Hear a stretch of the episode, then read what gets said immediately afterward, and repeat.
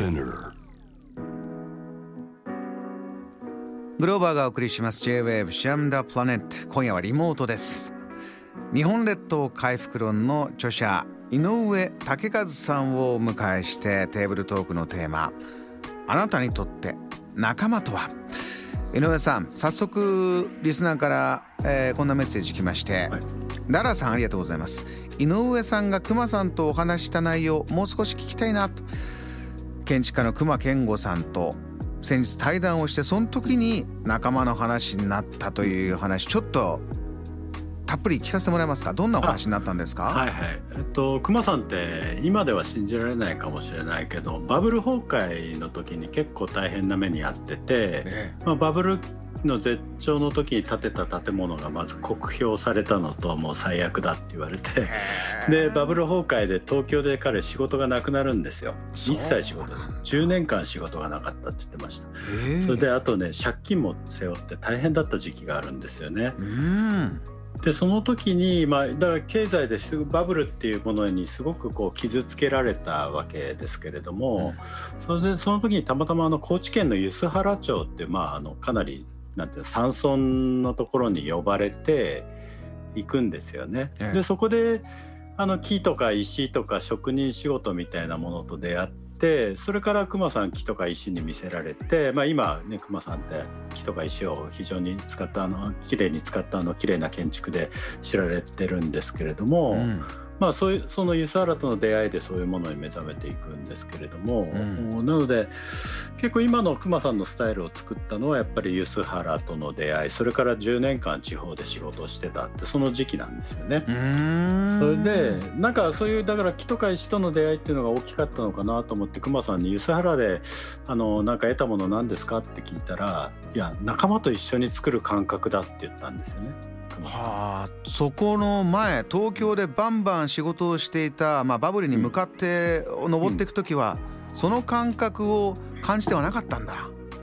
いやえっとねそれは正確に言うと実は彼やっぱりバブル期にも仲間の方とコーポラティブハウスみたいのをやったりしてて一緒に作るってことをやってたんだけどでもそれがね結構あのバブル崩壊逆にその一緒にやってたものが借金のあれになって結構あの仲間が自殺したりとかうん大変だったらしいんですよねね。だからすごくこう経済によって傷つけられて仕事も失ってでも梼原行ってあの田舎に行ってそこで仲間と一緒にやるって感覚をを得てそれでこう救われたっ。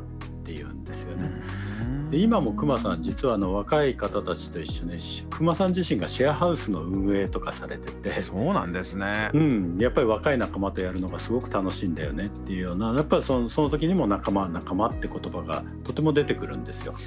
井上さんお話ししてて、はいその仲間っていう言葉の意味、どんな風に、井上さんの中では仲間ってどんな存在だなってその話の中で感じました？なんていうのかな。やっぱり仲間に似た言葉として例えばチームもそうだし友達っていうのもあるのかもしれないけれども仲間って多分えっ、となんか一緒にやる関係にある人たちっていうのが仲間でそういう意味ではチームとも一緒なんだけれどもチームってもっと勝つあのなんていうのかな特定の目的に向かうのがチームですよね。スポーツなら勝つ仕事なら成果を出す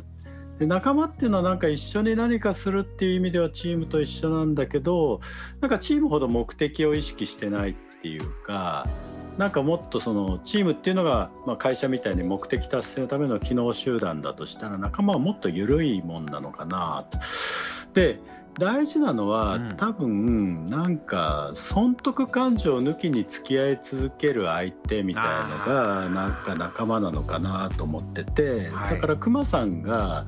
やっぱり経済に傷ついたけれども仲間によって救われたっていうのはその損得感情の世界とは別の世界と出会うことによってある種ご自分を回復されてったっていうのがあると思うんですよね。うーん。でなんかそこら辺なのかなチームの場合ってある種まあ損得感情でもチームは作れるわけですよ。勝つためにこいつと組もうとか。はい。だけど仲間っていうのは多分そういうものではなくて本当になんかあのこいつと一緒にやっていきたいとか一緒にずっとなんかやっていきたいなみたいなものが仲間だったりするのかななんて思ったりもしますよね。あのー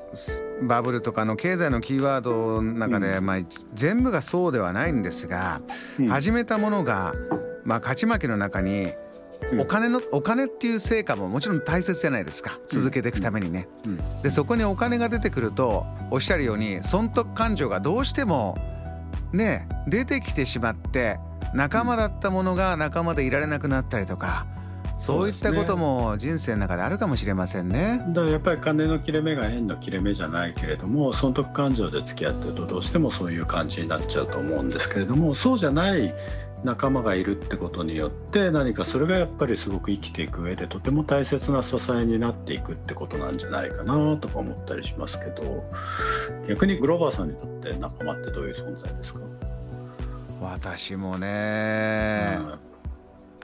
うん、まあたまたまですけど今日この「ジャム・ザ・プラネット」の前の番組「グルーブライン」っていう番組をピストンさんのピンチヒッターで土屋レオ君っていうあのまあミュージシャン今ラジオのしゃべり手でもいろんなとこ喋ってますけど彼とねもう二十歳ぐらいから知り合いなんですよ。で一緒にライブもやってでラジオ始めた時期も一緒でとかそうすると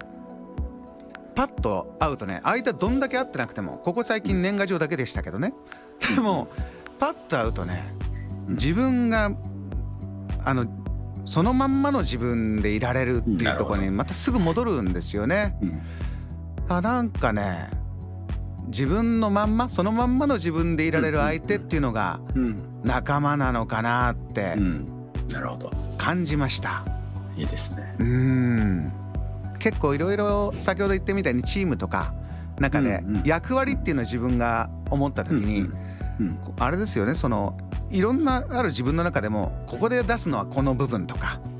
あのまあ、キャラキャラクターとかさ、あの求められるものを期待に応えようとかやっていくと自分のまんまそのまんまっていう場面って意外と多くなくなってきたりしてたのかなと思いましたね。好きな音楽だけやって仲間とやってた時って言葉でパッて言う時って多分もうそのまんまの何にも考えない自分で365日いてるいる状態。そういう。役割意識もないし損得感情もないしみたいな。そういう感じなんだろうね。なるほど。いや井上さんもいろいろなキャリアでいうと官僚も経験して、はい。えー、ビジネスの場面、えー、イタリア家具のトップブランドも経験してという中で思うことあるんじゃないですか。仲間そうですね、うん、やっぱり仕事を通じても当然仲間ってできるし何ていうのかな。すごくこうすごく大きなことを乗り越えた一緒に仕事した仲間とかってなんかあのチームを超えた存在というか何かとても大切でなんかずっと一生の思い出に残るとかそういう方っってやっぱいますよね。なんかそういうのはすごく大事。自分にとってもとても大切な思い出、まあ、今会ってなくなかったりしてもその人との思い出って大切になってたりとかそういうのはあるなって思いますね。井上さんはいろいろな今地方に行って先ほどの隈研吾さんのように、じゃあそこで仲間を作って始めてる人、えー、いろいろ見て見てると思うんですが。うんうんうん、今この時代仲間の大切さ、はい、どんな風に感じます、うん、そうですね。なんかあのえっと仲間ってなんだろうな僕もこう今神奈川のちょっと田舎に住んでるんですけどあのここに2013年に引っ越してきたんですけどやっぱ消防団に入ってみたんですよ。ね、そしたらあの農家さんとか植木屋さんとか電気屋さんとか本当にその土地で代々続いてきた家の人とか、まあ、新しく越してきた人もいるんだけど本当にいろんな年齢も職業も考え方もね多様な人と仲間になれたなっていう感じがあってなんかその地元に仲間がいるって感覚ってそれまで持ったことなかったんですけど、まあ、職場に仲間がいるとかね何かこう先ほどのグローバーさんじゃないけれどもそれとても大切な仲間がいるっていうのはあったけど地元そこに住んでる地域に仲間がいるって感覚あんまりなかったんですけどもその感覚持つようになってからなんかとてもなんかその土地に住むことが楽しくなったというかそれで実際あの地方っていうかねこうちょっと田舎来るとやっぱりいろんな場面でみんなといろんなことをやる機会が多いので地元に仲間がいっぱいでその仲間づくりの機会に事欠かないというか地元になんかいっぱい仲間ができていくとなんかすごく地域のこと好きになっていくし地元のこと好きになっていくしっていうのはすごくありますよね。井上さんそれこそ、はい、あの、はい、このコロナをきっかけに移住するという時にね、うんうん、結構私の周りでも聞くのは、うん、いやもう本当に好きなことをするためにここに引っ越すとかそういう言葉聞くこともあるんですよ。うんうん、そうすると、うん。その地方に住むっていう時に、もう一回自分のあの、素直な心で人と接してそこで自然にな、今おっしゃったような地元の仲間っていうのが生まれるっていうのは井上さんも体感としてありますか？そうですね。あのそれはあるなと思うのと。あとやっぱりちょっと好きなことをねしにあのっていうのである種のピュアな部分っていうのはあると思うんですけどなんか僕やっぱりこうちょっとこう田舎に行った時にすごく感じるのはやっぱりこう仲間っていうのが人間だけじゃないというか自然とかそういうのも まあ自然が仲間っていうのはおかしいんだけれどもさっきセミさんがねあの自然と放送前に気使って泣き止んでくれたってありましたけど、うん、でこの間ね鳥取のあの味噌作り鳥取に移り住んで味噌を作ってるって若い方と話してたんですけど、はい、鳥取の山奥でその方は金金まああの麹菌とかね金金で作るわけですけど金のことを仲間のように語るんですよね。本当にこうそれでこう金が金っていうのは降りてくる金が降りてきてもらうためにはやっぱりこう人の方が心をとてもこう整えておかなきゃいけないとかだから夫婦喧嘩してたら金が降りてきてくれないんだとかですね。なね。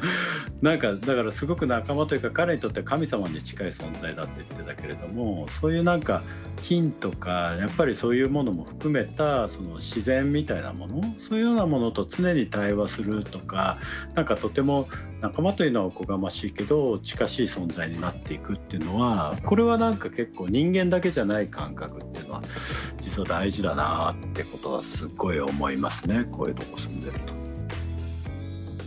JAM The Planet